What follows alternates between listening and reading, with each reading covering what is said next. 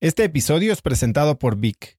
Si me conoces, sabes que soy un consumidor voraz de audiolibros y que he probado todo tipo de aplicaciones para seguir nutriendo mi mente mientras manejo o mientras corro o hago ejercicio, pero sin duda, por mucho, Vic es mi favorita. Con Vic puedes convertirte en una máquina de aprendizaje porque con solo 15 minutos al día puedes leer más de 12 libros al año. En Vic tienen más de 250 mil títulos y puedes escuchar resúmenes de bestsellers en menos de 15 minutos o libros completos, incluido mi libro Haz lo que importa, así como mis Vic originales como Cómo combatir el síndrome del impostor. Vic, por ser escucha de cracks, te regala 7 días de prueba y después contenido ilimitado por solo 167 pesos al mes en un pago anual de 1.999 pesos al suscribirte a Vic. Simplemente ve a cracks.la diagonal Vic. Vic se escribe B alta E E K. Una vez más, es cracks.la diagonal Vic. Este episodio es presentado por Hospital Ángeles Health System. Cada invitado con el que platico en el podcast me abre los ojos a nuevas tecnologías que están impactando de forma positiva la manera en que todos nosotros vivimos. Una de las áreas en las que el avance tecnológico está generando más impacto es en el área de la salud, especialmente con los avances en cirugía robótica que permiten intervenciones con menos sangrado, menos dolor, cicatrices más pequeñas y una recuperación mucho más rápida. Hospital Ángeles Health System tiene el programa de cirugía robótica más robusto en el sector privado en México. Cuenta con 13 robots Da Vinci, el más avanzado y versátil del mundo, y con el mayor número de médicos certificados en cirugía robótica, con la cantidad de horas necesarias para poder operar, ya que tiene el único centro de capacitación de cirugía robótica en todo el país. Este es el futuro de la cirugía. Si quieres conocer más sobre el programa de cirugía robótica de Hospital Ángeles Health System y ver el directorio de doctores, visita cracks.la diagonal ángeles. Una vez más, es cracks.la diagonal ángeles. Consulta a tu médico. Tu éxito o fracaso no depende de la competencia, no depende de que lo hiciste más rápido que todo lo demás. Depende de que lo estás haciendo bien, de que tus clientes están contentos, de que tienes un buen equipo, moviéndose en la dirección correcta, en mi opinión, es el mejor approach.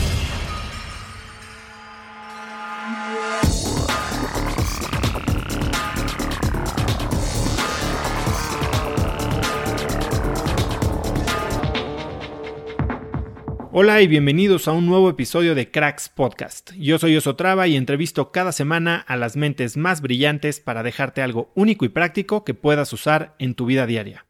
Hoy tengo como invitado a alguien muy especial. Él es Ariel Poller. Ariel es un inversionista ángel venezolano viviendo en Silicon Valley.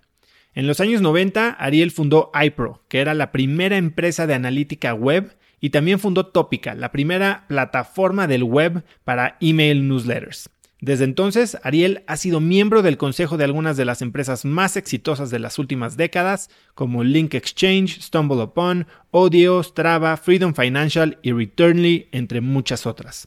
Entre sus más de 120 inversiones en tecnología se encuentran AdMob, BrightRoll, SlideShare, Optimizely, CornerShop, Viva Real, Flickster, Clearbit, Homelight, Thumbtack y AngelList. Así que como pueden ver, su experiencia es prácticamente infinita.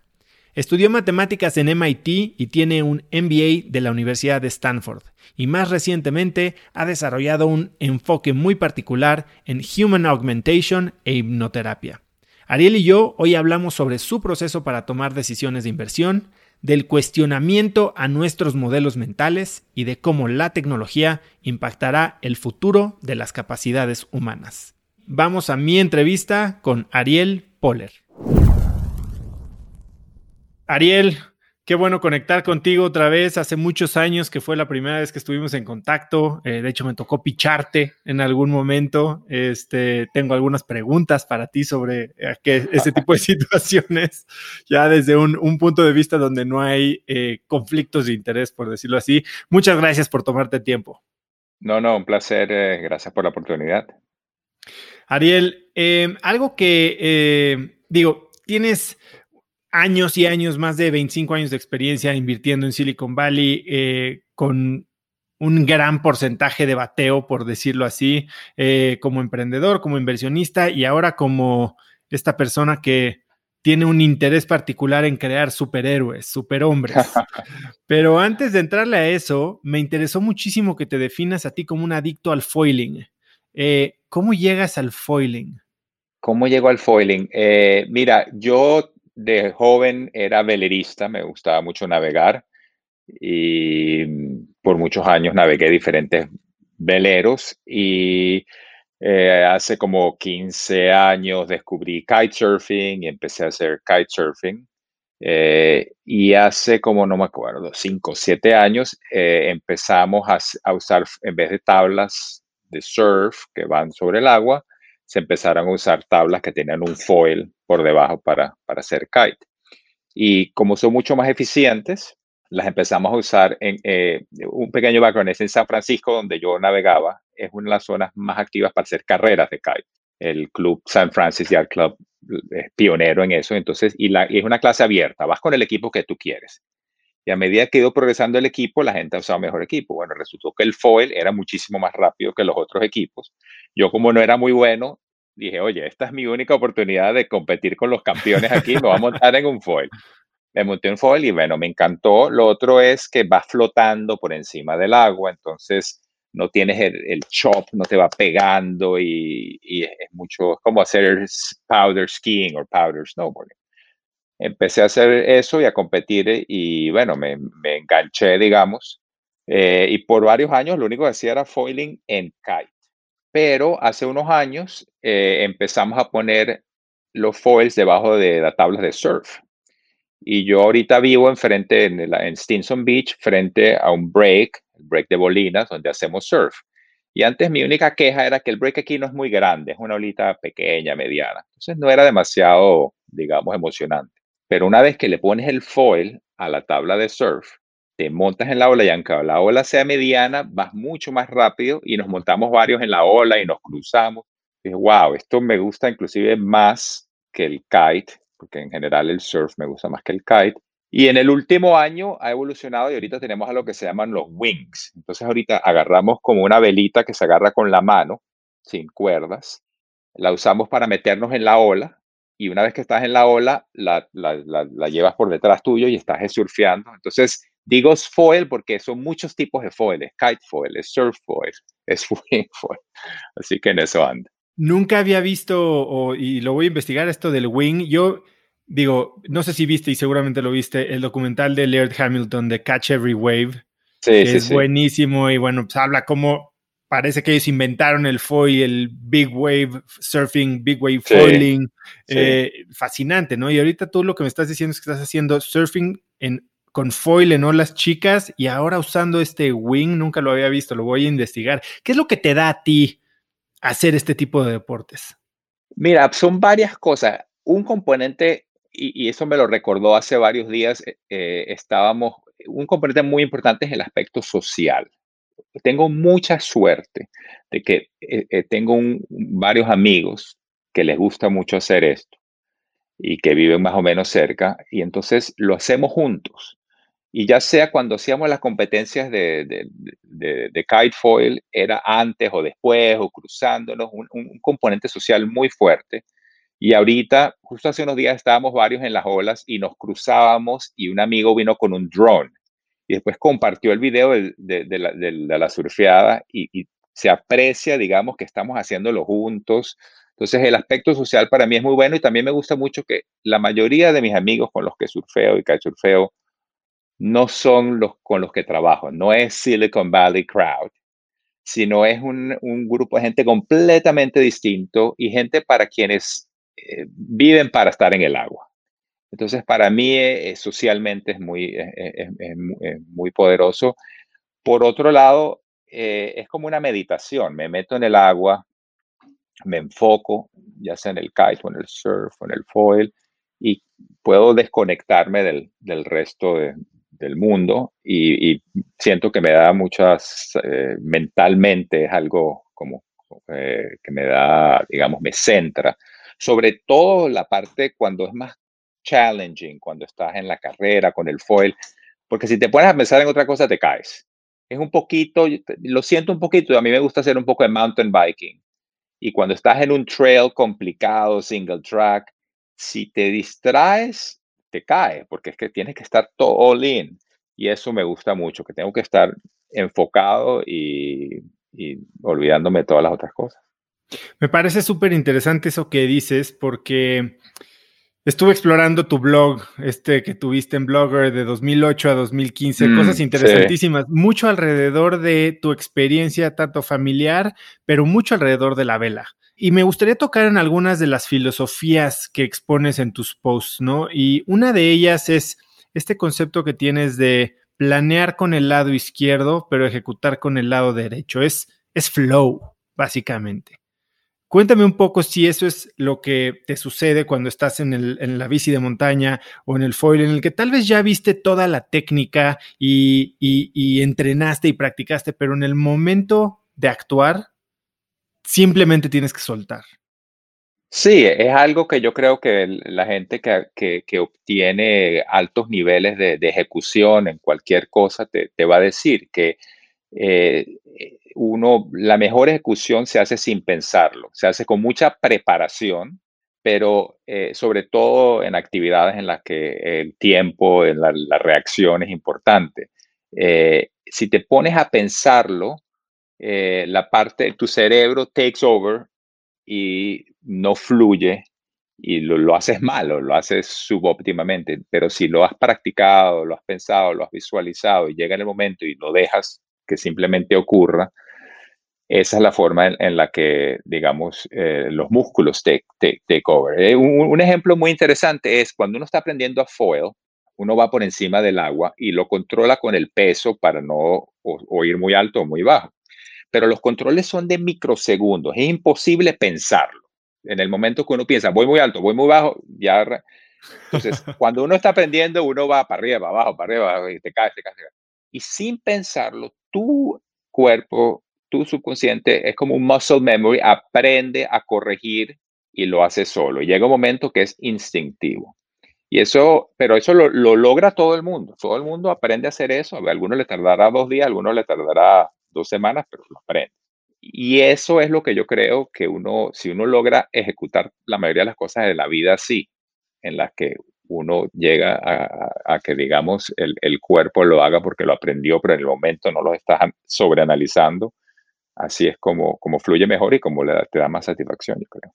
Ariel, ¿llevas este concepto a aspectos de tu vida que no son deportivos, por decirlo así, donde no estás hablando de muscle memory o de, memoria muscular, sino simplemente de acciones eh, que parecerían instintivas, como tú lo estás diciendo, en inversión, en trabajo. Sí, definitivamente eh, en el área profesional o en el área interpersonal, yo he encontrado, y creo que también hay mucha investigación que apoya esto, que eh, la intuición es muy poderosa y sobre todo intuición basada en, experiencias relacionadas y, en preparación. Y cuando algo lo siento como que se siente, mm, esta persona no se siente bien como un posible colaborador o empleado o este negocio no se siente bien, eh, siento que en la mayoría de los casos este, hay algo ahí, eh, como que mi subconsciente ah, eh, está identificando cosas que yo todavía no lo puedo racionalizar y, que tienes que tener cuidado con racionalizarlo, porque tú, uno, digamos que uno crea la realidad que uno quiere. No, ese, ese, es otro, otro tema muy interesante. Uno ve lo que quiere ver o lo que espera ver. Tienes un post que quería tocar, uno ve lo que quiere ver, ¿no? Como dicen, el que es martillo lo único que ve son clavos. Exacto. Eh, y, y, si a veces tienes una intuición de que algo no está bien, pero intelectualmente lo quieres hacer, le vas a encontrar las mismas razones por, las por las cuales sí está bien, pero si hay algo adentro que me dice que no está bien, yo trato de tener extra cuidado y no convencerme a mí mismo de que no debería ser así. Sí, quería ahondar un poco en eso, porque, claro, está el confirmation bias, ¿no? Sesgo de confirmación, en el que si lo quieres hacer, puedes tal vez hasta negar todas las eh, mm. pruebas de que no lo deberías de hacer. ¿Cómo, ¿Cómo mantienes esa conciencia en los modelos mentales que tal vez estás usando para tomar tus decisiones? Eh, ¿Tienes algún tipo de práctica que te lleve a cuestionarte, a jugar tu propio abogado del diablo? Mira, eh, lo que yo he encontrado para eso, lo más útil es, son personas con las que puedo confiar y con las que puedo, eh, digamos, bounce o rebotar los conceptos. Si de repente siento que algo no está bien o si está bien, o sea, quiero hacer algo y estoy como... Bueno, lo otro que debería decir para tomar un paso atrás es que el hecho de que siga mi intuición no quiere decir que tome la decisión rápidamente y, a veces prematuramente. Creo que hay que combinar esas dos cosas, sobre todo para decisiones importantes eh, y decisiones que importan, entonces, eh, que, que, impliquen, impactan a gente. Entonces, suponte que tengo, tengo una intuición con esta persona de que no va a funcionar bien la cosa. Entonces, lo más útil es, bueno, déjame hablar con algunos amigos, hablar con otras personas, puede que los conozcan, no conozcan, que me challenge, que me empujen, que ellos actúen como, digamos, el abogado del diablo. Y a veces me ayudan a decir, oye, pero tú no crees que quizás lo estás diciendo porque tienes este bias o porque no te gusta esto o porque tuviste una mala experiencia con una persona similar y de verdad. Y eso es lo que he encontrado que, que, me ayuda más a mí. Eh, sí, definitivamente discutirlo a veces con mi esposa también me ayuda mucho. Eh, eh, es una buena forma de, de, keep myself in check, ¿no? De, de chequearme, pues. Algo que te he oído decir a lo largo de esas líneas es que a veces saber demasiado es ah. contraproducente, ¿no? Y yo lo, lo, relaciono mucho a esta escena de The Matrix, en la que está esta persona que va a traicionar a Neo comiendo con el Agent Smith, comiéndose un steak y le dice, sé que esto no está pasando, pero que la Matrix le está diciendo a mi mente, pero ignorance is bliss. Cuéntame en qué momento ha jugado la sabiduría en tu contra. Yo creo que el, ejemplo más frecuente o, digamos, por lo menos en mi entorno profesional es, conozco un emprendedor, digamos, que está planteándome un proyecto y ya yo he visto muchos otros emprendedores fracasar quizás con algo similar, quizás yo mismo he fracasado. Ahora sé todas las cosas que pueden que están mal o que van a ser un retos con eso. Y, y, quizás digo, no, mira, olvídate, tú simplemente no sabes cuál es el problema. Y la realidad es que esa persona efectivamente no lo sabe, pero eh, eh, el hecho de que en el pasado se haya fracasado no implica de que alguien no pueda con suficiente perseverancia y muchas veces con suerte, eh, digamos, tener éxito. Y entonces eso es lo que a veces, muchas veces, muchos proyectos que tienen éxito son por eso, porque el emprendedor simplemente no sabía lo difícil que iba a ser. Ojo, para la mayoría de los emprendedores eso va a resultar en fracaso. No lo saben y las dificultades, pero para los outliers, para esos que son particularmente especiales o que van a tener un poquito más suerte que los otros, entonces van a terminar con algo muy especial porque van a poder sobrepasar estos, todos estos challenges, van a ser muy especiales, eh, porque no sabían lo que era imposible, ¿no? Eh, y sí, eso definitivamente que me ha hecho no involucrarme en algunos proyectos que, porque sabía que sabía demasiado. ¿Cómo cuál? Uno que me viene a la mente eh, es el, caso de Twitter, por ejemplo. O sea, yo estaba en la directiva de, de Oreo, de la compañía de audio en la que, en la que eh, se incubó, Twitter y estuve muy involucrado, inclusive en, el, principio de Twitter. Y eso era un, desastre, un desmadre. y eso no fue bien. Y después entonces el, mismo equipo eh, decidió empujar a Twitter. Yo era de los inversionistas el que estaba más involucrado, yo estaba en la directiva mientras que otros estaban ahí a distancia. Entonces, cuando dijeron, ah, ahorita vamos a hacer Twitter, invirtamos en Twitter, ellos no tenían esa, toda esa información de todo el desmadre que había habido en la organización. Yo lo tenía, yo dije, yo creo que ya yo tuve suficiente de eso. Ahora, si te pones a ver, basado en la operación, yo tomé la decisión correcta porque Twitter no tuvo éxito porque tuvo buena operación. Twitter tuvo éxito porque justo pegó en una fibra, una combinación de suerte, de timing, una serie de cosas que el que no tenía la ignorancia de qué es lo que estaba pasando ahí, tuvo la suerte de ride that wave. Y, el que, si yo hubiera estado y no hubiera sabido lo que estaba pasando, probablemente también hubiera dicho, ok, vamos, dale, date otra vez. Así pasa, ¿no? Eh, Así pasa, mira, cuando uno es como yo que soy inversionista, ángel, board member, mentor, si te enfocas en los pelones, si te enfocas en las que dejaste pasar, estarías miserable porque todos dejamos pasar buenos proyectos. Nadie tiene, digamos, un batting average de mil. Eh, en el cual, y no me refiero a, las que escoges y te van bien o mal, me refiero a las que dejas pasar. Todos tenemos esas historias. Eh, entonces hay que enfocarse en las que sí, eh, en las que te involucraste, en las que te fueron bien y si hay suficientes de esas, eso es lo que, lo que cuenta. Llevas años, bueno, tú fuiste emprendedor antes de ser ángel inversionista y de hecho tuviste unos empleados bastante exitosos después, ¿no?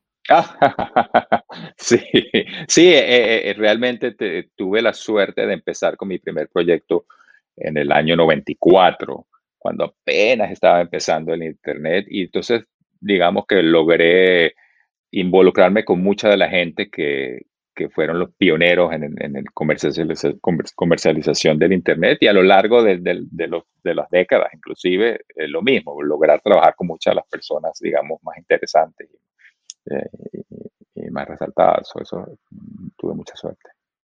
Tuviste como empleado a Jerry Young, mencionabas.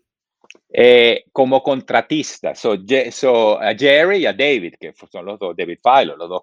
cuando yo estaba empezando mi primer proyecto, eh, a principios del 94, yo estaba en Stanford, necesitaba que alguien que me ayudara con, esa era la primera empresa para analizar tráfico en el web y necesitaba alguien que me ayudara y fui dije, bueno, ¿quién está haciendo cosas en el web?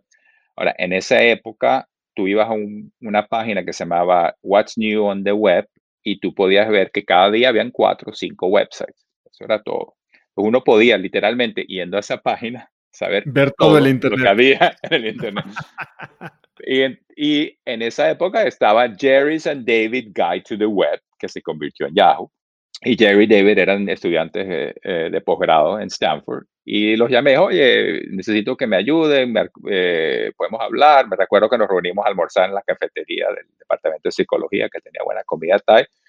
Y ellos sí, oye, buenísimo, estamos aquí estudiantes graduados. Les, les, expliqué lo que quería y le dije, mira, estoy tratando, como tengo poquito dinero, estoy tratando de, de darle eh, equity, darle acciones a todo el mundo. Y ya yo tenía varias otras personas por cierto, otras personas que también han, digamos, ido a hacer muchas cosas muy interesantes.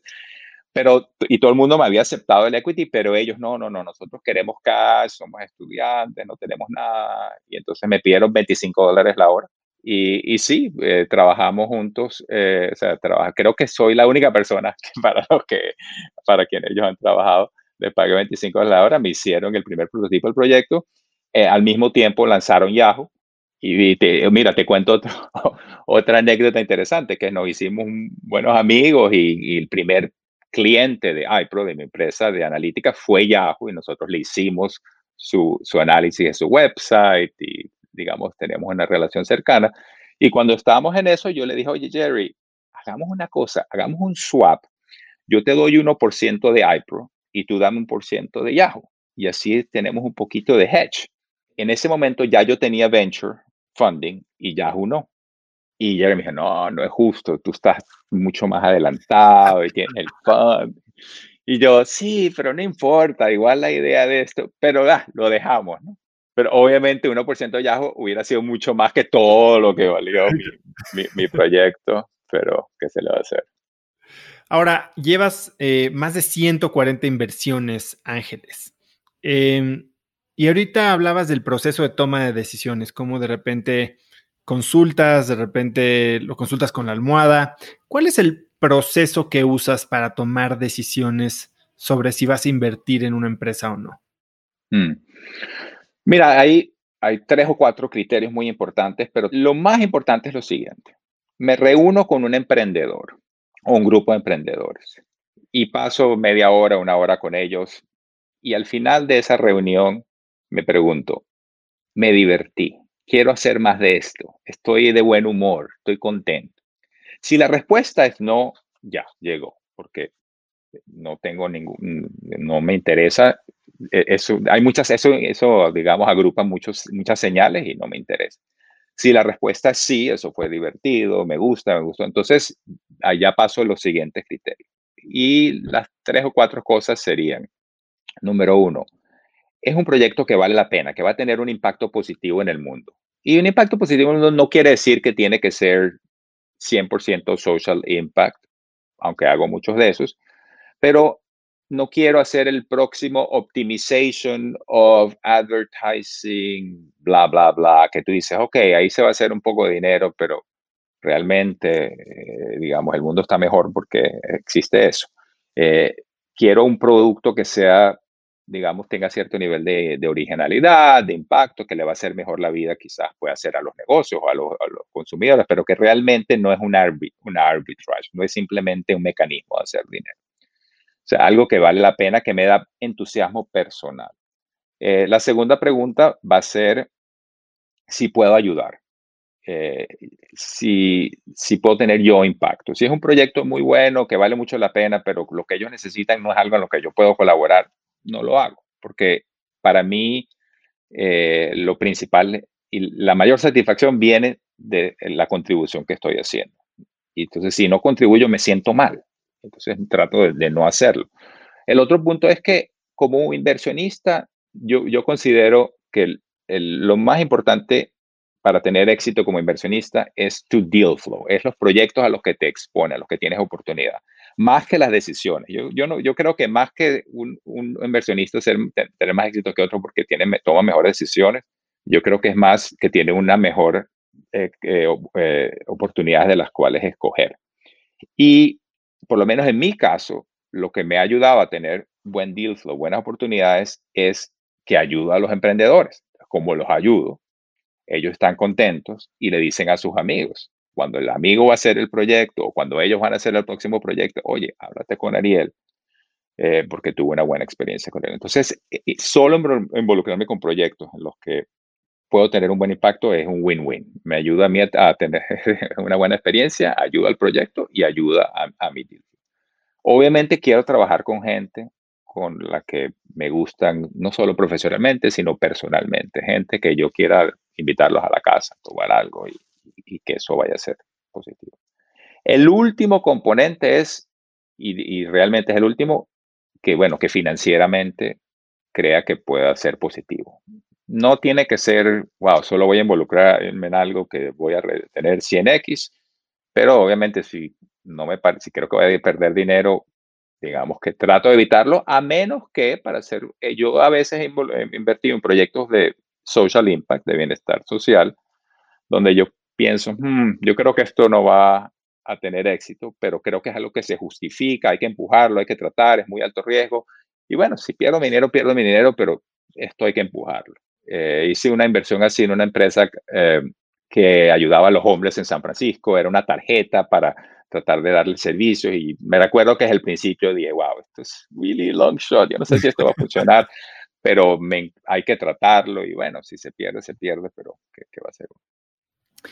Y te he escuchado decir que mucha gente, digo, tendrán sus procesos, sus algoritmos de toma de decisiones, pero muchos, y yo lo he visto sobre todo en Latinoamérica, la gente no le gusta decir que no y entonces traen a emprendedores dando vueltas, eh, persiguiendo métricas inalcanzables que tal vez ni siquiera hacen sentido con el negocio. ¿Tú cómo, cómo dices que no? Mira, yo creo que una de las cosas que me ha funcionado muy bien eh, a lo largo de los años y, que y creo que, que me diferencia un poco es que yo soy bastante franco, honesto y a diferencia de la gran mayoría de los inversionistas que no les gusta decir que no. Y una de las razones por las que no les gusta decir que no es porque quieren dejar las puertas abiertas. Porque si la cosa empieza a ir bien más tarde, no quieren ser el que les dijo que no, sino quieren como que seguir esperando, esperando, esperando. Eh, y yo trato de ser, eh, ser, ser honesto y combinar mi respuesta negativa con algo que sea constructivo, que le dé, que ayude al emprendedor de una manera o de otra. Y a veces es información y a veces decirle, mira, me parece que no veo, no, me parece que tienes un, un, un, un plan de mercadeo que sea viable, no me parece que tienes suficiente diferenciación.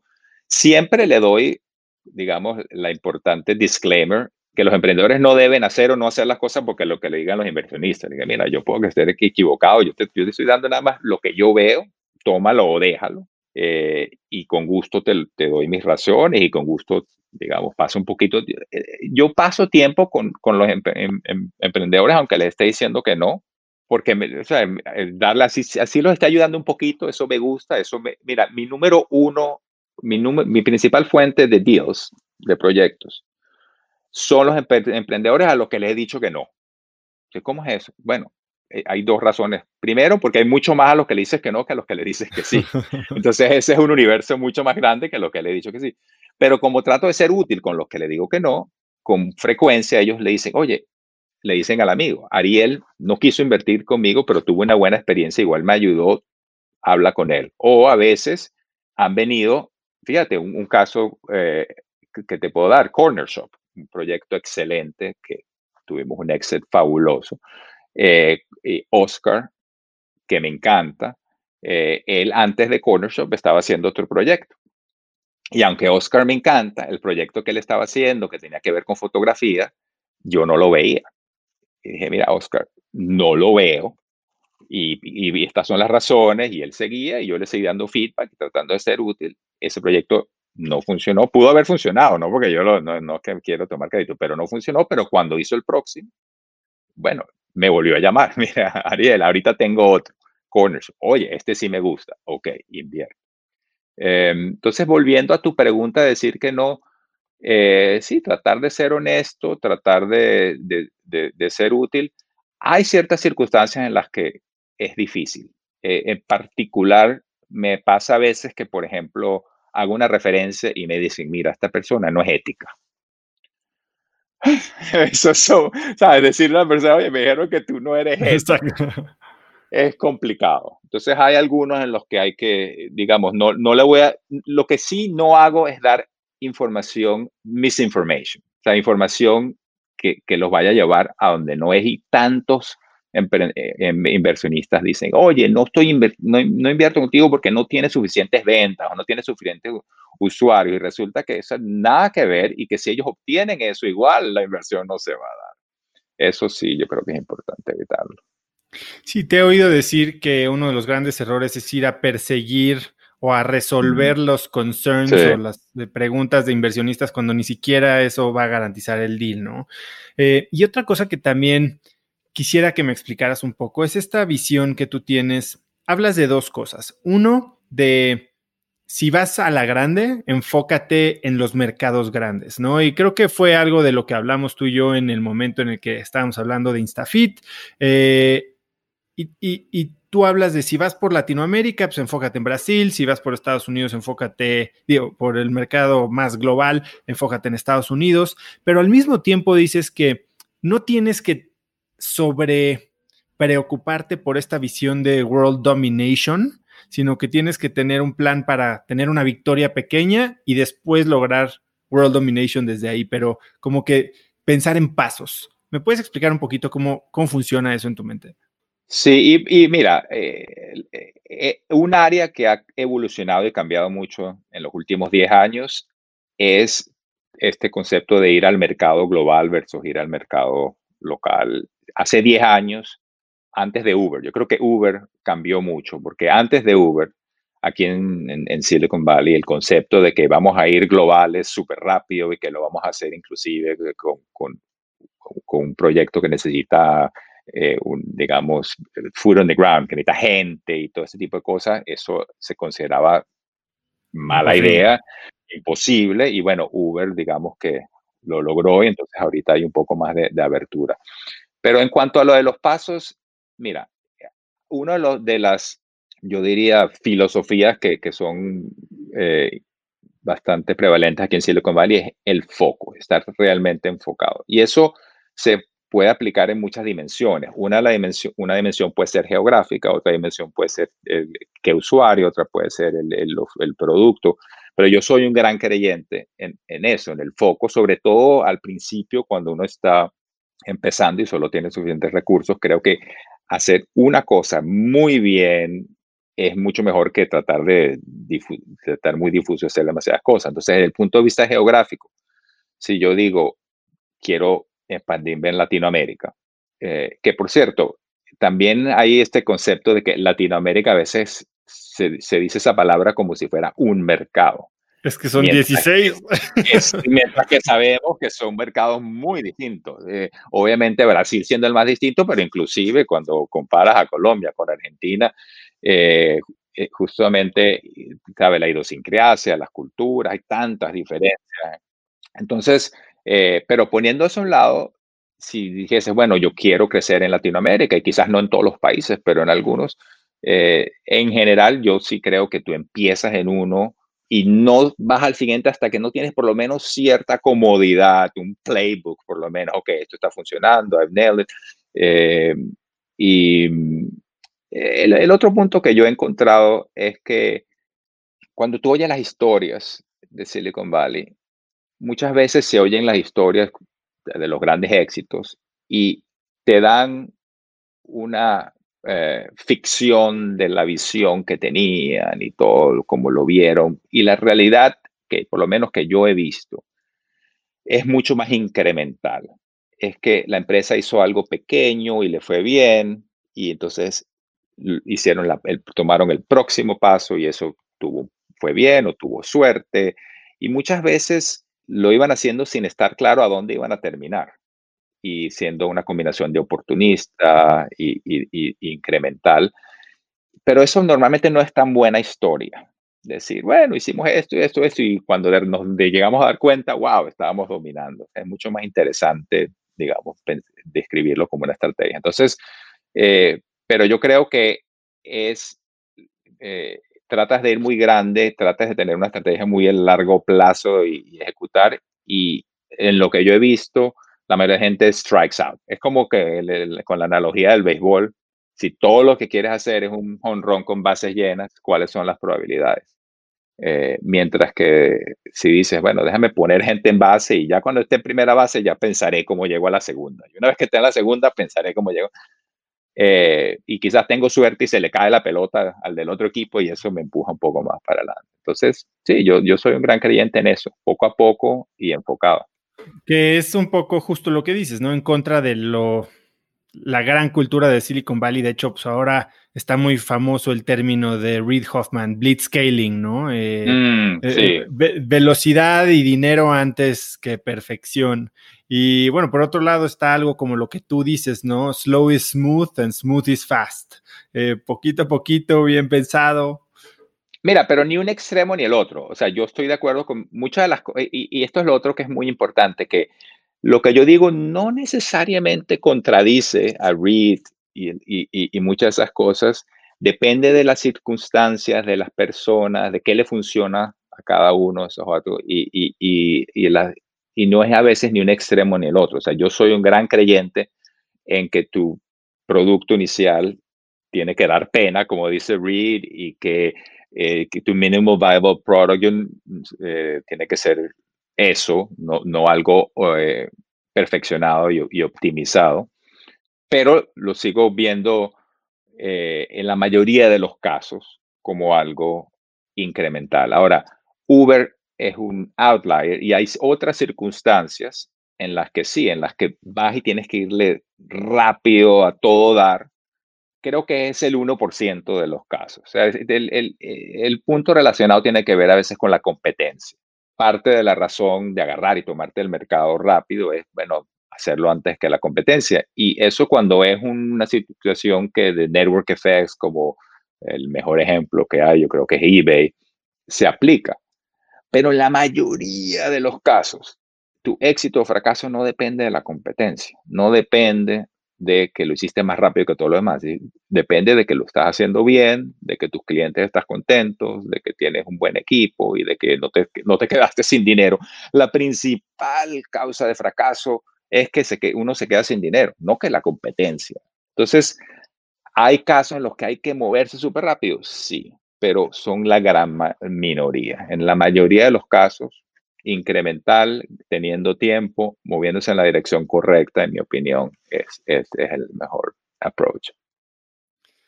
Hay gente que te conoce que habla eh, sobre que una de tus grandes habilidades, Ariel, es innovar y explorar nuevas áreas desconocidas que aún mm. parecen estar en desarrollo. ¿Cómo, cómo desarrollaste esta, este superpoder? Bueno, no honestamente no sé si de verdad lo llamaría superpoder. Creo que ah, quizás he tenido suerte y algunas veces definitivamente que he estado muy temprano. Me acuerdo cuando me involucré en, en Audio, yo vi podcasting y dije, wow, esto de podcasting, esto va a ser lo máximo. Estamos hablando yo creo que hace 15 años. Y me peleé porque ahorita es que está realmente Quería preguntarte justo de eso. A ver, yo estoy en eh, el negocio de podcast y me encantaría eh. saber qué piensas de, podcasting al futuro, ¿no? Sí, no, y es un área excelente y yo me recuerdo que cuando lo vi dije, wow, esto tiene un gran futuro y me recordaba los tiempos tempranos del web. Eh, en el caso de podcasting en esa época, la infraestructura no estaba lista. había que agarrar tu device y pegarlo contra algo para downloadar el podcast. Fue uno de esos casos en los que tuvimos que esperar a que se alinearan you know, eh, muchos factores. Eh, mira, a veces, lo he a veces lo he pegado, a veces no lo he pegado. Siempre estoy pendiente, quizás es curiosidad intelectual. Y mira, el, el, el que sí te diría que fue más acertado, obviamente, fue cuando alguien me mostró el web en el 93 y en esa época eh, la gente estaba en AOL y la mayoría de Silicon Valley creía que el futuro era Interactive Television. Y, te, cuento una historia increíble que fue, me mostraron el web, yo lo vi y dije, wow, esto es, para acá va, va, lo vi, no fui el único que lo vi, ¿no? Pero, pero la mayoría de la gente no lo estaba viendo. Y me acuerdo que fui, así, tenía, conocía a dos de los mejores inversionistas de Silicon Valley a través de Stanford los había conocido. Te estoy hablando de, sin nombrar nombres, uno que estuvo detrás de Amazon, otro que estuvo detrás de Facebook, ¿sabes? Lo máximo. Y fui a reunirme con ellos. dije, oye, estoy, esto del web es lo máximo y voy a hacer esta compañía que va a analizar el web. Y uno de ellos me dijo, Ariel, olvídate, vea, enfócate en EOL, porque el web, eso es como un Jeep y la gente quiere el aire acondicionado de EOL. O sea, Estamos hablando del 94.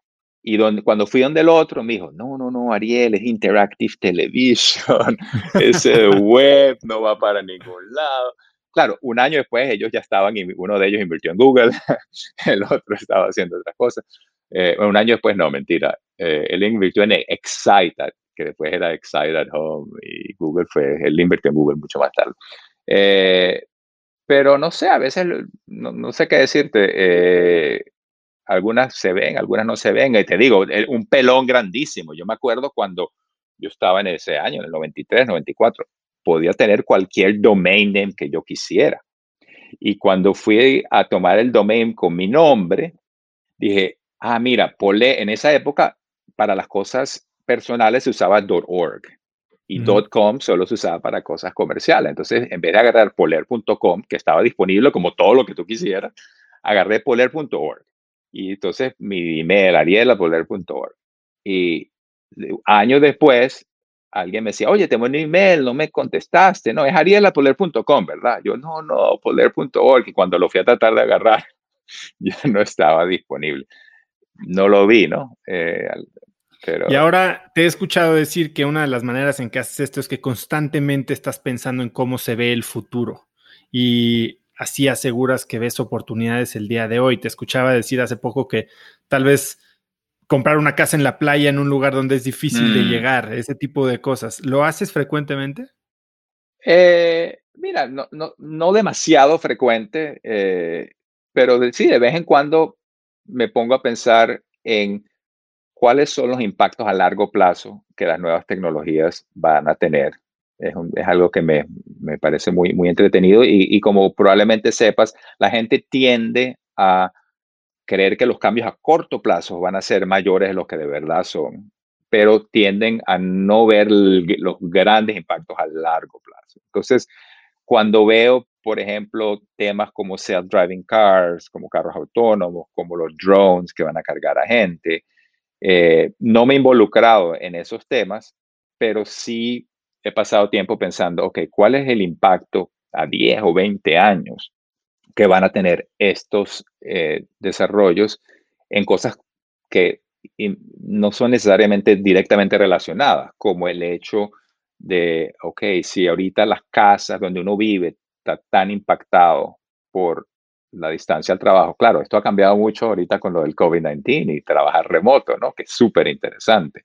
Eh, inclusive, sea, parte de las cosas que yo he estado pensando que van a ocurrir dentro de 10 años, o que pensaba que iban a ocurrir dentro de 10 años, cuando uno se pudiese movilizar más rápido, están ocurriendo ahorita, que era el hecho de que eh, trabajar en un lugar, vivir en un lugar que no está tan cerca donde tienes que trabajar, se va a hacer mucho más viable y lo que va a importar más bien es tu entorno.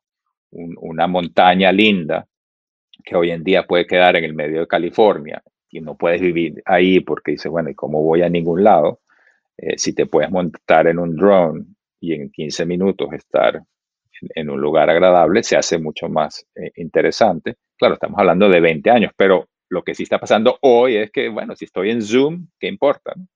Y eso se está, se está viendo. ¿Has tomado alguna acción eh, basado en esto? Eh, mira, fue interesante. Mi esposa y yo nos, hace un año nos mudamos a la playa. Nos mudamos a una playa cercana a San Francisco. Y entonces, con la idea de que, bueno, en verdad solo me hace falta ir a San Francisco un día a la semana, dos días a la semana. Eh, y ahorita, con lo que está pasado de COVID-19, varios de mis amigos se están mudando a este mismo sitio. Eh, tuvimos la suerte que lo hicimos un poquito antes. Eh, pero no, la verdad es que es algo que, pensamos mucho. No he tomado ninguna acción. si hubiese estado viviendo en San Francisco, creo que definitivamente hubiese, hubiese cambiado, pero como, no, como ya lo hice, digamos que Ariel, una, una de estas tendencias que claramente has detectado y eres un verdadero pionero en inversiones y desarrollo de empresas en el sector es el, que es el sueño de los nerds, y lo hablábamos al principio, la creación del, del Ubermensch, del superhombre. Eh, cuéntame un poco de dónde sale tu, primero, ¿qué es para ti y dónde sale tu interés en Human Augmentation o aumento de capacidades humanas? Sí, Mira, creo que eh, el, interés, si te soy honesto, viene de mi fascinación por science fiction, por la ciencia ficción y por haber leído muchas cosas hace muchos años que, que vi hacerse realidad eh, relacionadas a cosas como el Internet y otras que no se han hecho realidad todavía, pero que las veo digo, sí, sí, para, para allá vamos. Eh, mira, yo, yo soy un gran, soy un techie, soy un fanático de la tecnología y siento que nosotros desde que son, desde que la historia existe, desde que los humanos existen, hemos usado tecnología para ayudarnos. Y ya estamos aumentados. Eh, yo ahorita tengo lentes de contacto, no me los puedes ver, eh, pero y tengo uno que me ayuda a leer y uno que me ayuda a ver de distancia. O sea, y cuando voy a, a navegar me pongo lentes polarizados que me ayudan a ver el relieve mucho mejor. Entonces, el concepto de aumentarse es un concepto, digamos, muy básico, yo creo. El paso de avance de la tecnología, como se mueve tanto, tan rápido, eh, creo que solo va a hacer que esto sea mucho más poderoso y me, parece un área muy, eh, bueno, me fascina a título personal. Eh, también fue un área en la que me decidí involucrarme por ser un área temprana. si puedo hacer una digresión, digresión, así se dice en español, no sé, digresión una, es parte de lo que me dio mucha satisfacción cuando estaba ayudando a emprendedores eh, eh, con el Internet, eh, cuando eso era un, área de foco, o en, o en mobile, o en, Web 2.0, o, o en, social, era, era temprano y no había mucha gente involucrada ayudando, y entonces yo sentía, oye, si yo no estoy ayudando a los fundadores de StumbleUpon, o, o a los fundadores de Cana, o a los fundadores de LinkedIn, nadie los ayuda, o sea, no es como que hay una fila de gente como ahorita. O sea, si, si ahorita dijera, oye, voy a buscar ayudar a la empresa de software as a service más poderosa, ellos tienen 100 otras personas que los quieren ayudar. Sin embargo, el área de Human Augmentation fue un área, sobre todo, yo creo que todavía, pero particularmente hace unos años cuando empecé, en la que no había mucha gente, digamos, con, con mi experiencia dispuesta a involucrarse de ayudar. Y eso es lo que más me gusta. Cuando, cuando, conocí a David Eagleman, por ejemplo, eh, un emprendedor y científico y académico excepcional. su foco es usar los, aumentar los sentidos y, usa generalmente haptics. Bueno, lo conocí, o sea, dio un TED Talk fascinante, lo conocí, keynote speaker, nadie lo quería ayudar. Yo fui y, cuando él se, oye, ¿tú de verdad me quieres ayudar a mí? Yo, sí, sí, yo te ayudo. Pero bueno, estoy, estoy digressing. Yo me, lo que el Human Augmentation puede significar muchas cosas. A mí me, me interesan usar componentes digitales para optimizar las cosas que es importante para cada uno. Y algunas de esas cosas no son muy obvias.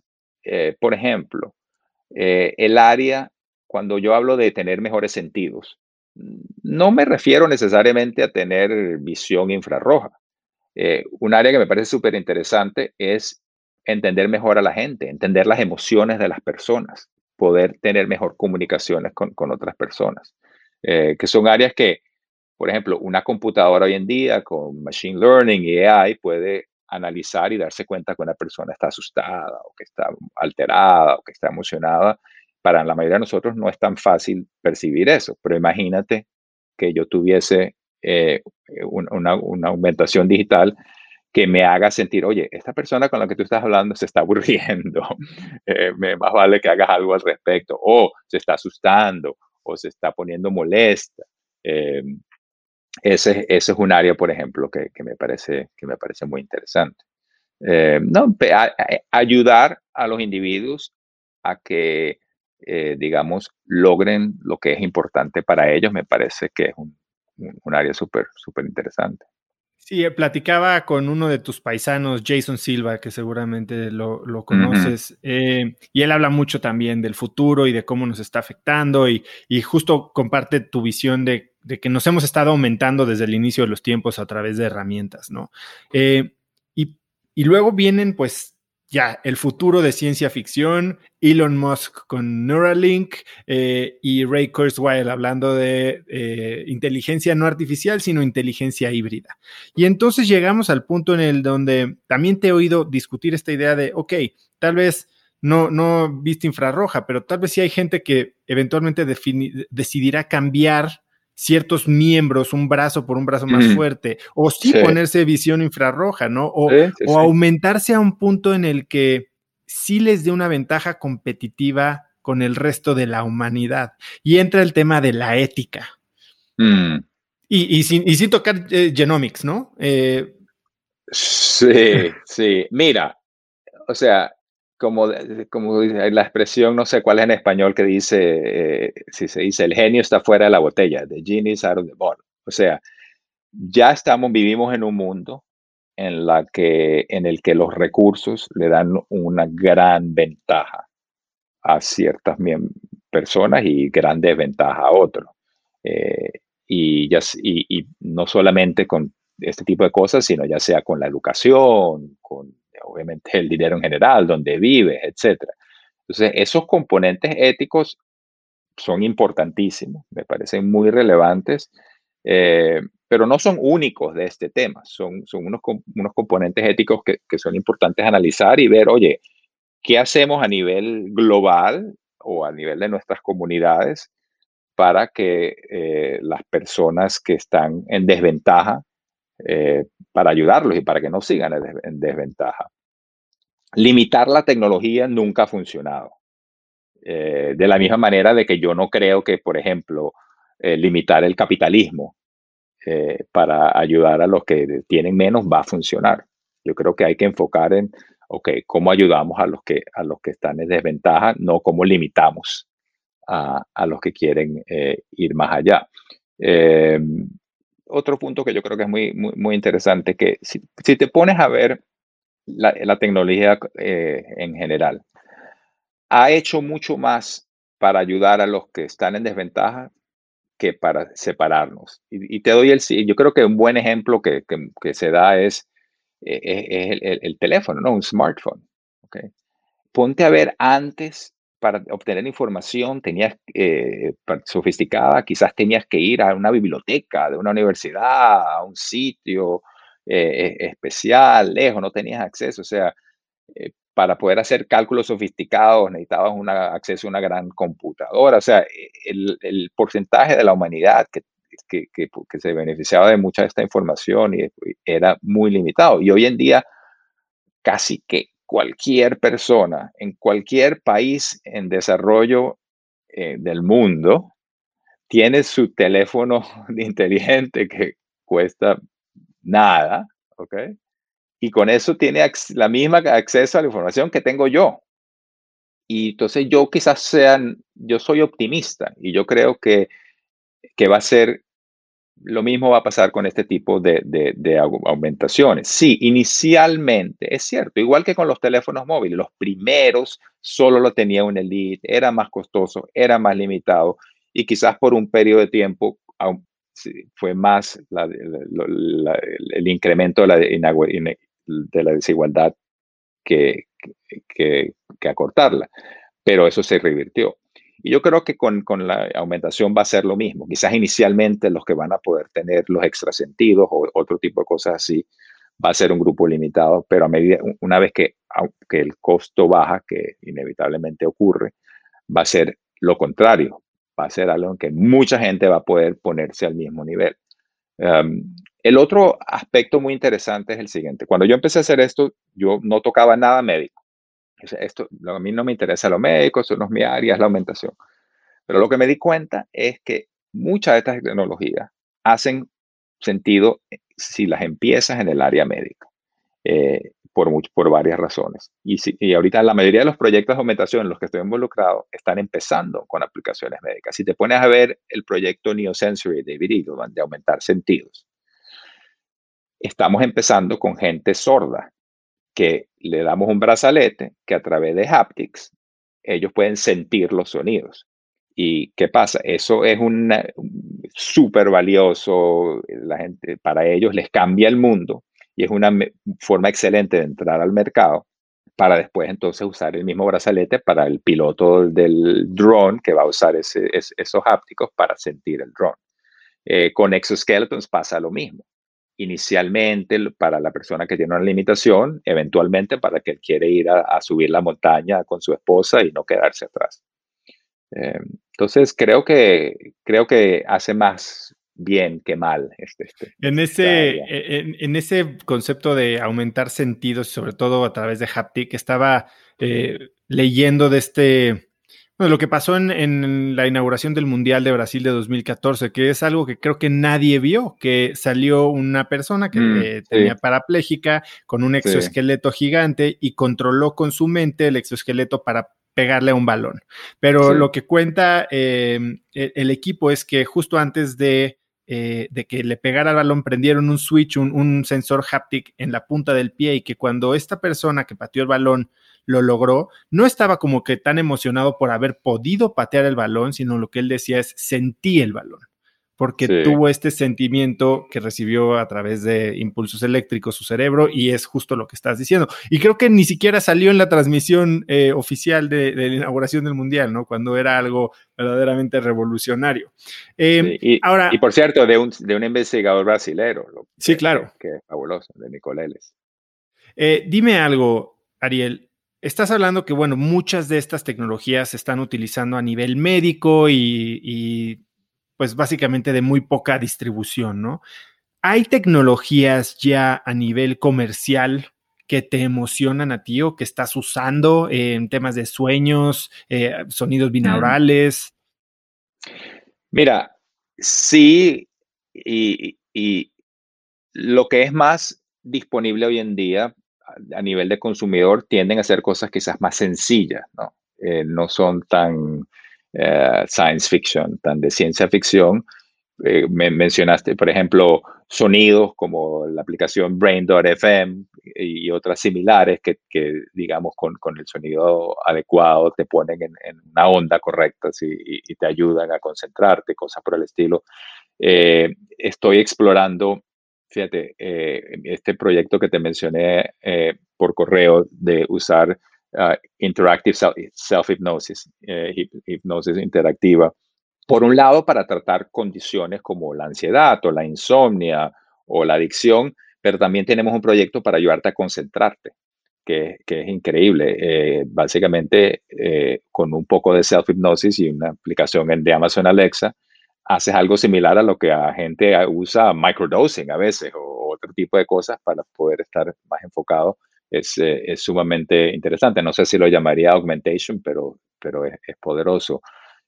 otro proyecto interesante son los que usan corriente que te pones, pues, uno de los proyectos que estoy involucrado se llama Hum, te, da corriente en la frente eh, y lo, lo, lo, pones por 15 minutos y por la próxima hora y media más o menos eh, tienes mejor memoria. Y entonces ¿Y lo has probado, ¿Lo has experimentado? Sí, sí, sí, sí. Y, y, sí, no, y esto está, lo, lo, estamos haciendo en colaboración con investigadores tanto de UCSF como de Berkeley. Y esto funciona. Eh, esa es una, es una mejora pequeña, pero, pero real. Notable. Eh, notable. Eh, y claro, el primer producto es muy básico. Por ejemplo, el primer producto no, no, no tiene un feedback loop. Eh, no, no está midiendo tu cerebro, sino te está simplemente dando, pero eventualmente va a ser mucho más sofisticado. Hay productos similares que ayudan con, con, con energía. Es el equivalente a, digamos, un poco de cafeína. Te lo pones Creo que si te lo pones detrás de la oreja también un poco de electricidad y te sientes un poquito más energético. Hay uno que es un poquito más para relajarte, similar, digamos, a que te tomes una cerveza o que te fumas un, poco de cannabis. Em, y es, muy interesante el concepto de usar electricidad en vez de usar moléculas.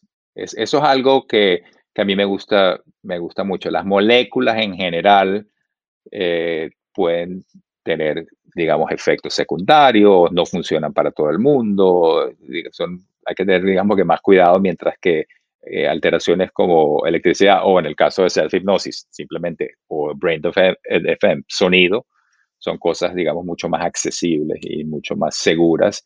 Eh, es, es, un área que, que me interesa mucho. Sí, no, no había escuchado de esta, de home o de este tipo de, de devices que te, básicamente es terapia de choque, ¿no? Eh, se siente eh, como un pequeño tingling, como una pequeña cosquilla. Eh, sí, la otra empresa Think, THYNC, que, que trabaja en el espacio. La, otra que no le terminó yendo muy bien hasta donde entiendo, yo no estaba involucrado con ellos, pero que fue, hizo más ruido, se llama Hello que son, te lo son como unos audífonos. Era que era para, lo, promocionan mucho los atletas, ¿no? Bueno, pero es la misma tecnología. Lo que pasa es que en el caso de ellos, hasta yendo, eh, o sea, era electricidad que te daban por a, través del, de Entendí la cabeza. que era solo sonido. no, no, no, no, no, no, no. El, form factor era como audífonos, pero en verdad es electricidad. El problema es que ah. yo creo que el form factor de ellos no funcionaba muy bien y entonces la mejora era muy, muy, muy, muy pequeña entonces se estaban enfocando los atletas para quien quizás un 1% de mejora era importante, pero eh, digamos, esa, la tecnología en sí es, es, sólida. Que, que, llegas a ese punto en el que, como lo decías, llegar tal vez demasiado temprano al, temprano al mercado y tratar de educar a un mercado es sumamente caro, ¿no? Porque yo vi que gastaron millones en publicidad en Instagram y en Facebook. Y... Sí, mira, el, el, uno de los retos más grandes que yo veo en esta industria es hay proyectos que se enfocan en cosas que se van a tardar 10 años en materializarse y entonces no llegan. Y hay proyectos que entonces se van por algo demasiado inmediato y que simplemente no es suficientemente satisfactorio. Entonces, el, reto, lo difícil, por ejemplo, con proyectos como Exoskeleton, ¿cómo haces para tener pasos intermedios, volviendo a mi punto anterior, a mi punto anterior que te permiten progresar como empresa, eh, digamos, subsistir, tener ingresos, eh, y te ponen en ruta para eventualmente hacer algo eh, importante. Fíjate, por ejemplo, una empresa, ROM Robotics, de exoskeletons, que estoy involucrado, eh, es una tecnología muy fascinante porque usan telas que llenan con aire y entonces la tela la llenan con aire y se pone dura y eso es lo que te, te aguanta el brazo la pierna, pero necesitan compresores de aire para llenar la tela. Y ellos saben que de aquí a 5 o 10 años esos compresores van a ser súper silenciosos, súper pequeños, pero todavía no lo son. Entonces dijeron, bueno, ¿cómo empezamos? ¿A dónde vamos inicialmente al mercado? Y empezaron con un exoskeleton para esquiadores.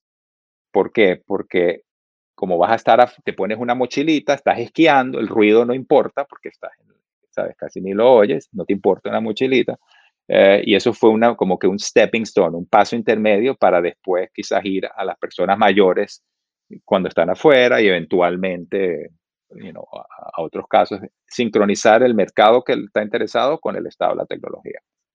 Es fascinante. Hace un momento hablaste de dos cosas eh, en las que sé que también estás muy involucrado ahora y que tienes un interés particular, que una es eh, hipnoterapia y otra es moléculas. Em, ahora, bueno, y gracias a muchos esfuerzos de Tim Ferris, el tema de mm. MAPS, eh, y, o sea, el tema de psicodélicos para uso farmacéutico y sobre todo psicológico en temas de estrés postraumático está tomando mucho auge.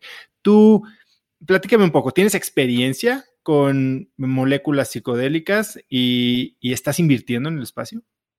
Eh, bien, mira, interesante que me lo menciones porque eh, hablé con un equipo que está trabajando en eso ayer y tengo una llamada con otro equipo que está trabajando en eso eh, esta tarde, o sí, esta tarde.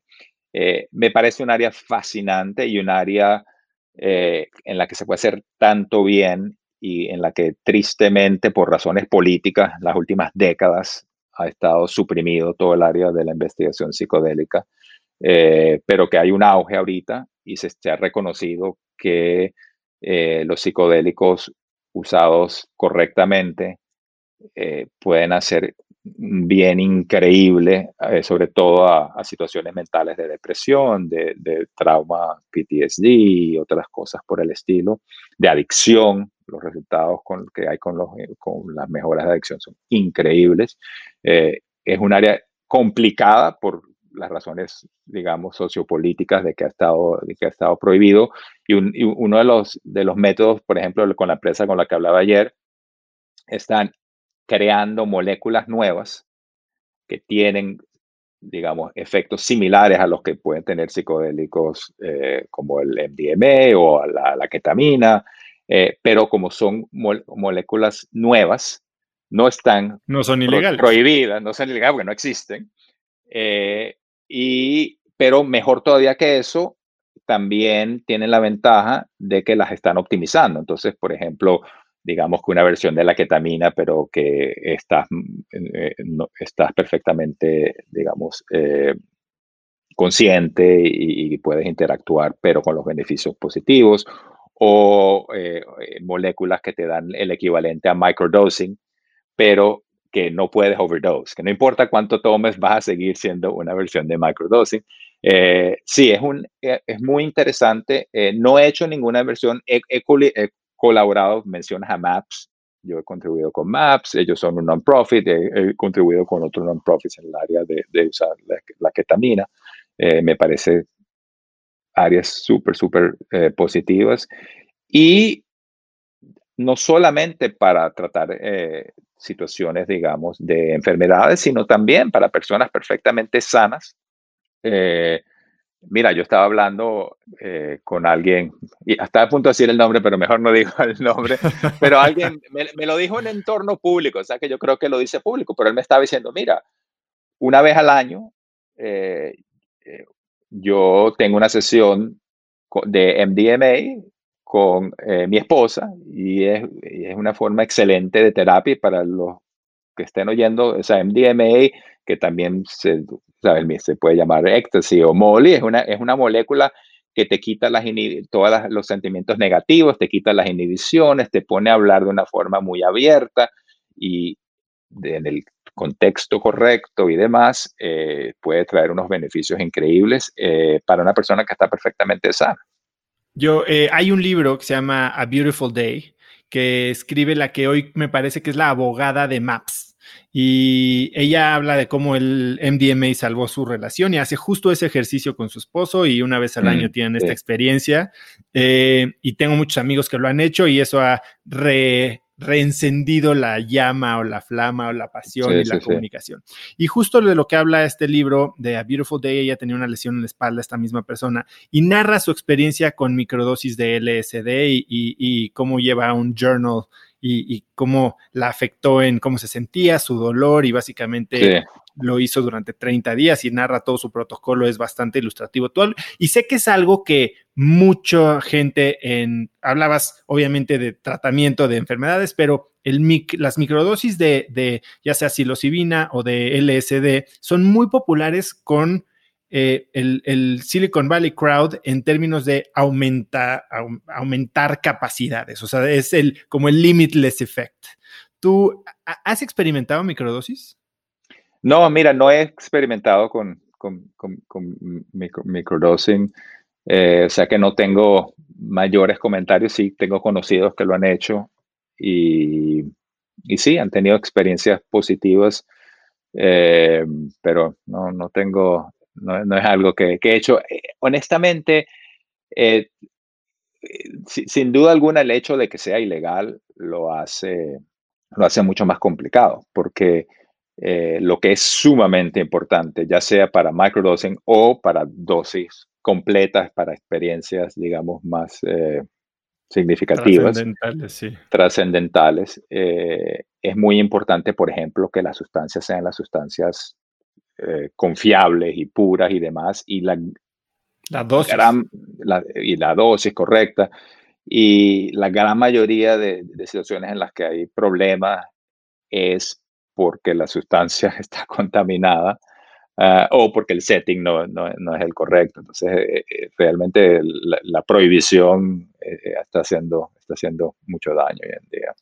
Oye, Ariel, y una pregunta ya medio que juntando las dos áreas, inversiones y este tipo de cosas. ¿Crees que para tomar una decisión acertada sobre una oportunidad de inversión en, por ejemplo, estas empresas con las que estás hablando, tendrías que experimentar el producto? O sea, ¿es algo que, crees que tendrías que hacer para saber si es algo en lo que confías? Eh, no sé, probar el producto, por, al menos en productos digitales, es como un must, ¿no? Eh, no necesariamente, porque mira, muchas veces los productos no están listos. O sea, por ejemplo, el, proyecto con el que estaba hablando ayer eh, eh, fue interesante porque yo le pregunté al emprendedor, oye, ¿qué estás buscando tú en tus inversionistas, potenciales inversionistas? Y lo primero que me dijo es, mira, lo primero es que entiendan y tengan experiencia y poder hablar contigo, que, que, que tienes experiencia en el tema, Nada más que por ahí no te tengo que explicar la diferencia entre la, you know, el psilocybin y el MDMA, eso me ayuda mucho.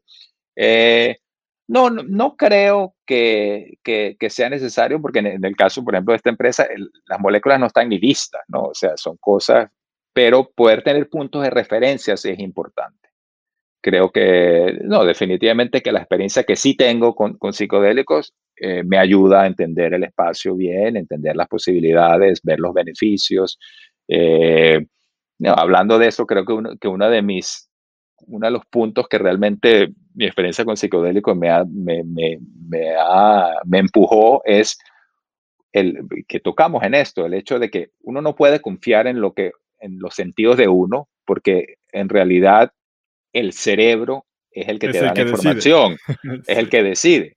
Y entonces, si tú puedes con la fidelidad absoluta posible ver que la tierra respira y tiene boca y lo ve, y después dice, ok, ¿qué son las otras cosas que mi cerebro me está diciendo en mi día a día que nada que ver? Eh, eh, es algo que, que ayuda, digamos, para mí fue muy útil. Sí, sí, sí, definitivamente es una buena manera de acelerar este proceso de cuestionar tus modelos mentales, ¿no? Sí. Ahora, cuéntame un poco de esta nueva empresa, Riviera Health, y lo que estás haciendo alrededor de hipnosis o autohipnosis. Mira, fascinante. Conocí a David Spiegel. David es el experto mundial de hypnotherapy o eh, self-hypnosis. Eh, es el, el chair de psiquiatría de Stanford. Y lo conocí en un, en un evento que se llama el eh, Brain Mind Summit de Stanford y MIT. Y la versión corta es que me dice, Ariel, he ayudado a miles de personas en mi, en mi oficina, en mi consultorio, con, con adicción, con, eh, con, dolor, con ansiedad, insomnia.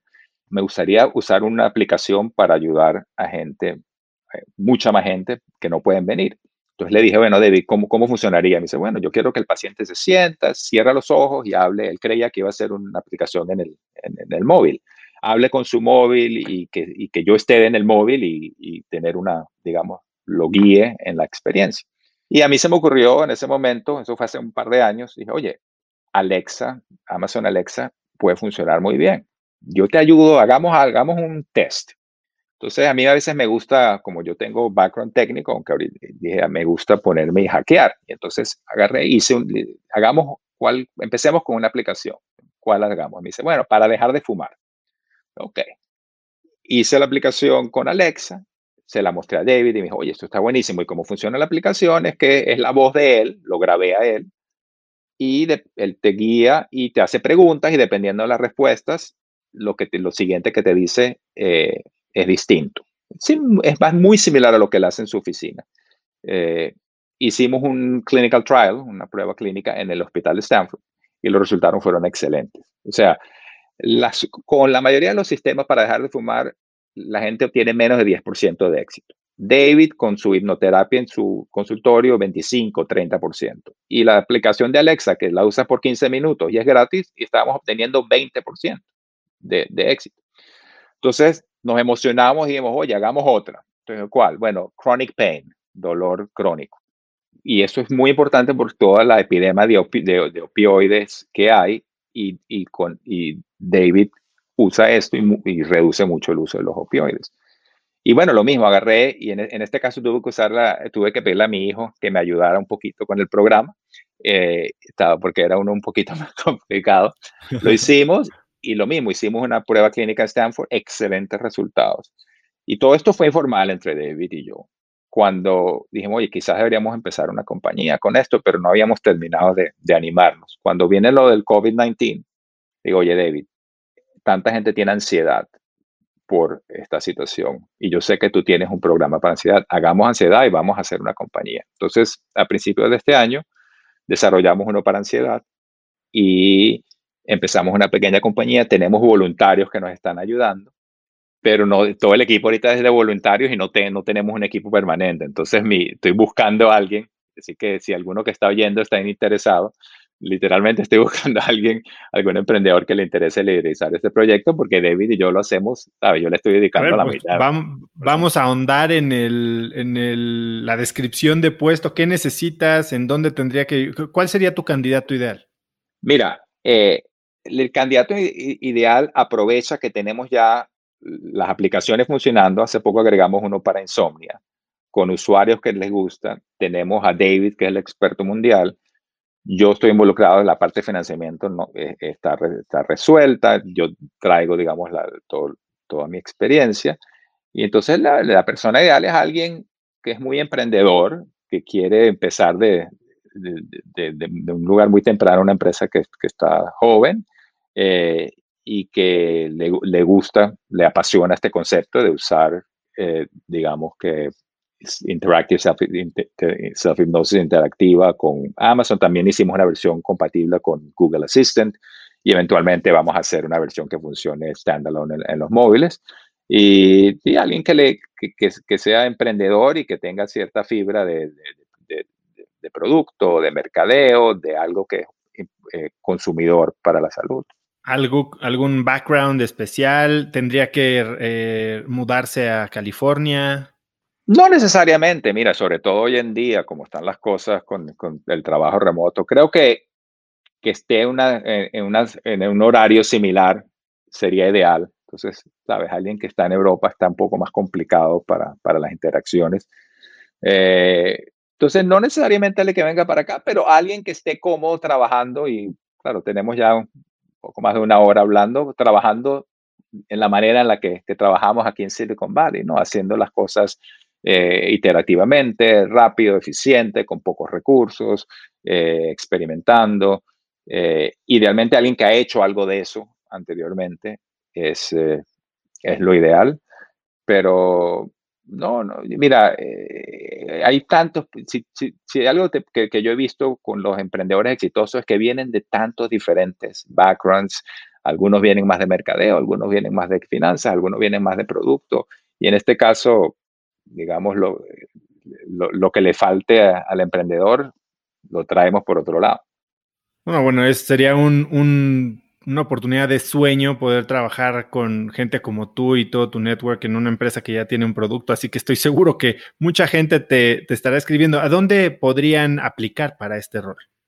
Mira, en el website de Revery Health, eh, a través de la información eh, del, link de contacto, estaría, estaría perfecto. Yo voy a incluir el link en las notas del episodio en cracks.la diagonal 085. Vayan ahí, va a estar el link a, a Health. Eh, y ahí, bueno, en contacto, si quieren un trabajo con un verdaderísimo crack, yo digo, en otro momento de mi vida definitivamente lo, consideraría. Mira, te, eh, hago un ah, comentario eh, rápido, que es con las personas que tengo algunas personas que estoy evaluando, y, una de las cosas que hago es eh, les digo, mira, ve al website, míralo, usa la aplicación y dame algunas ideas. Dime, ¿qué harías distinto? ¿Qué cambiarías? ¿Qué te parece? Y eso es una excelente indicación de si es una persona que funcionaría bien o no. Entonces es una forma, digamos, que es eficiente y lo hago no solo en este caso, es algo que he hecho en, en, situaciones anteriores para tratar de buscar fit entre un proyecto y, una persona. Dices que ya está también para Google, ¿verdad? Tenemos una versión para Google, no está pública, no la hemos, eh, funciona, pero eh, en lo que son las cornetas inteligentes interactivas, por ahora Amazon tiene un monopolio. Aunque, aunque Google existe, casi nadie lo usa, entonces no ha sido una prioridad que lo publiquemos, pero, pero lo tenemos funcionando, sí. Ariel, ¿qué es algo que la mayoría o, mucha gente cree que tiene que hacer en automático, pero que según tú debería de cuestionarse? ¿Cuál es una de estas conductas que todo mundo está haciendo sin pensar y que deberíamos de preguntarnos por qué lo hacemos? Hmm. Ah, es una, pregunta, una pregunta muy, muy, interesante. Eh, mira, lo primero que me viene a la mente y es algo que he discutido con, uno de mis hijos, porque yo creo que él se ha cuestionado esto mucho. Él fue a una universidad, se graduó hace poco de una universidad muy prestigiosa, en la cual la mayoría de los estudiantes se gradúan y entonces sin cuestionarse, tienen que buscar el, trabajo más prestigioso y el progreso y cuál es la ruta de la, digamos, de la carrera. Y creo que no que eso no sea lo que le funcione a, algunas personas, pero sí creo que es importante cuestionarse las prioridades, eh, cuáles son las prioridades que uno tiene, si realmente tener más éxito profesional, si tener más dinero, si tener eh, más cosas materiales es tan importante o si hay otras cosas que pueden que sean más importantes. Claro, uno es, es necesario poder satisfacer las necesidades. Yo no estoy implicando de que, no, que uno no, necesita soporte financiero como para tener un, techo, una comida y, y una educación. Pero por encima de eso, eh, y es algo que yo he visto en algunas de las personas aquí en Silicon Valley, creo que la gente, eh, hay, hay un, no sé si es nuevo o no, pero por lo menos yo he visto más cuestionamiento de si el avance económico, social, tanto del individuo como de los grupos, que se da como por dado. Sí, claro, un mejor trabajo, una mejor situación eh, económica, qué tan importante es después por encima de, cierta base. Y creo que el COVID-19 también es algo que ha impactado con eso, porque si, si puedes ahorita, por ejemplo, vivir en un sitio más remoto, eso puede implicar que puedes vivir en un sitio más económico. Eh, y dada la incertidumbre que hay en el mundo, ¿qué es lo que realmente importa? Eh, y, yo, para mí, la parte, la gente, al final del día, yo creo que es lo más importante, ¿no? Los, familiares, los amigos, las personas queridas, y muchas veces, eh, o muchas veces, yo creo, la gente no le da suficiente peso a eso por, por las otras cosas que, le llenan el día. Sí, yo creo que este año ha sido una gran oportunidad para quien la ha sabido tomar así. Eh, para cuestionarse las cosas, lo que es importante para cada quien, valorar más la salud, valorar más el tiempo con la familia, este, deshacernos del commute eh, y, de, tareas que tal vez no nos agregaban mucho valor, ¿no? Quiero ser respetuoso de tu tiempo, tenemos eh, un par de minutos más, Ariel. Si pudieras escribir un mensaje en el cielo para que millones de personas lo vieran, ¿qué diría? Oye, pero me, tenías que haber dado esa pregunta por anticipado. Em, si pudiera escribir un mensaje en el cielo para, wow. Eh, eh, me, dices eso y mi empiezo a, a, pensar, ah, ¿qué diría? Pero te voy a decir, y quizás estoy, eh, estoy haciendo trampa con la respuesta que te voy a dar. Pero mi reacción es que lo que uno le dice a la gente mm, no tiene tanto impacto. Que, y, es algo que los que son padres creo que quizás lo hayan visto con sus hijos, porque que simplemente decir algo, o sea, es como al que quiere, al que quiere hacer dieta y tú le dices, come menos. ¿Cuándo ha funcionado eso?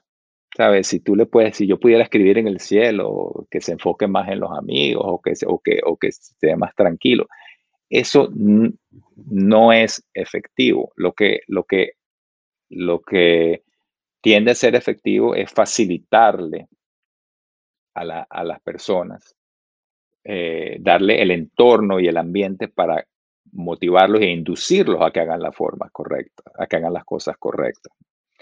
Entonces, creo que mi reacción es, no, no, eso de escribir algo en el cielo no es, es más como que, ok, ¿cómo, cómo eh, le hacemos pones el ejemplo. ¿Perdón?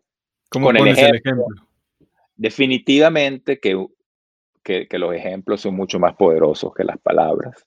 Ah, y, pero inclusive por encima de eso, ¿sabes? Si yo, por ejemplo, eh, antes te dije, oye, creo que la gente debería preocuparse menos en, en, más cosas materiales y, económicas y, y, enfocarse más en, sus relaciones personales. Bueno, si hubiera Universal Basic Income, si se lo hicieras bien fácil, como que no, no te tienes que preocupar por eso, porque eso es algo que le damos a todo el mundo. Entonces, yo creo que inmediatamente harías que la gente enfocase en cosas más importantes. Entonces, eh, sí, esa, esa es mi, mi, respuesta quizás por un poquito de no, no, no tiene trampa, me parece muy interesante y, este, y precisamente por eso no, no la mando, porque me gusta que, me gusta ver a dónde lo lleva y no es una, una respuesta enlatada. Ariel, te escribí hace unas horas que era una entrevista a la que le tenía no ganas, sino lo que le sigue. Eh, me llevo una experiencia increíble. Ojalá pudiéramos platicar miles y miles de horas. Eh, espero que se repita esto. Y, Seguro. Y bueno, lo que estás haciendo, la manera en que has eh, impactado el emprendimiento, no solo en Silicon Valley, sino en toda Latinoamérica a través de ser ese puente para emprendedores y el desarrollo que estás teniendo en la tecnología a nivel global Eres un crack y me considero muy afortunado de haber tenido esta hora y media contigo. Muchísimas gracias. ¿Dónde puede seguirte la gente, Ariel? Mira, no soy, no soy tan público como debería ser, para ser perfectamente honesto. Eh, quizás Twitter, yo tengo el handle Ariel, eh, como el beneficio de haber estado ahí en los primeros días. tal vez no, tal vez no decenas de millones de dólares, pero sí el handle Ariel. no soy, no soy la sirenita. Eh, tengo miles de seguidores que creen que soy la sirenita. No soy la sirenita. Eh, pero probablemente cuando, cuando hay algo particularmente relevante, sobre todo lo, lo, pongo ahí. Así que creo que probablemente Twitter sea un buen lugar. Buenísimo. ¿Algo más que quieras agregar, Ariel? No, no, mira, muchas gracias a ti. La verdad que disfruté esto, como te decía, cuando termino algo me pregunto, oh, ¿la pasé bien o la pasé bien? Y dependiendo de eso decido si quiero hacer más. Así que eh, la pasé bien en esta conversación, te la agradezco y sí, con gusto em, que se repita. Y mira, si cualquiera de las personas que oye esto cree que yo puedo contribuir en alguna manera a lo que ellos están haciendo, eh, siempre pueden contactarme y trato de por lo menos responder, así sea decir, mira, no puedo, pero trato, trato de responder, así que con gusto. Bien, Ariel, pues muchas gracias. Te dejo ir a tu reunión y que tengas un gran año. Igualmente. Nos vemos pronto. Hasta luego. Si algo me ha dado cracks es el privilegio de tener la oportunidad para hablar con gente de la inteligencia y la experiencia, pero sobre todo de la apertura que tiene Ariel. Si te gustó el episodio tanto como a mí, compártelo con alguien usando el link cracks.la diagonal 085. También sigue Cracks Podcast en Spotify o suscríbete en iTunes y califícanos ahí con 5 estrellas para que más gente nos pueda encontrar y tengamos a más y mejores invitados. Mencióname en Instagram o Twitter con la lección que más te llevas el día de hoy como arroba osotrava y menciona a Ariel en Twitter como arroba Ariel. No, no es la sirenita. Puedes encontrar links a todo lo que hablamos hoy en cracks.la diagonal 085, incluido el link para aplicar al rol de cofundador de su startup Reverie Health, una verdadera oportunidad de oro. Así que bueno, eso es todo por hoy. Yo soy Osotrava y espero que tengas una semana de cracks. Este episodio es presentado por Vic. Si me conoces, sabes que soy un consumidor voraz de audiolibros y que he probado todo tipo de aplicaciones para seguir nutriendo mi mente mientras manejo o mientras corro o hago ejercicio, pero sin duda, por mucho, Vic es mi favorita. Con Vic puedes convertirte en una máquina de aprendizaje porque con solo 15 minutos al día puedes leer más de 12 libros al año.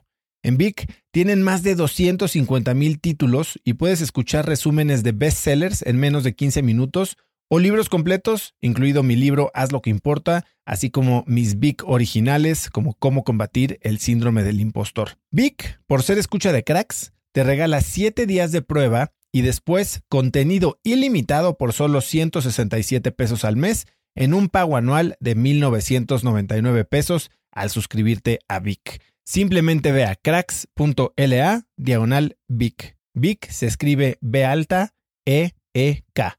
Una vez más, es cracks.la diagonal Vic. Este episodio es presentado por Hospital Ángeles Health System. Cada invitado con el que platico en el podcast me abre los ojos a nuevas tecnologías que están impactando de forma positiva la manera en que todos nosotros vivimos. Una de las áreas en las que el avance tecnológico está generando más impacto es en el área de la salud, especialmente con los avances en cirugía robótica que permiten intervenciones con menos sangrado, menos dolor, cicatrices más pequeñas y una recuperación mucho más rápida. Hospital Ángeles Health System tiene el programa de cirugía robótica más robusto en el privado en México. Cuenta con 13 robots Da Vinci, el más avanzado y versátil del mundo, y con el mayor número de médicos certificados en cirugía robótica, con la cantidad de horas necesarias para poder operar, ya que tiene el único centro de capacitación de cirugía robótica en todo el país. Este es el futuro de la cirugía. Si quieres conocer más sobre el programa de cirugía robótica de Hospital Ángeles Health System y ver el directorio de doctores, visita cracks.la diagonal ángeles. Una vez más, es cracks.la diagonal ángeles. Consulta a tu médico.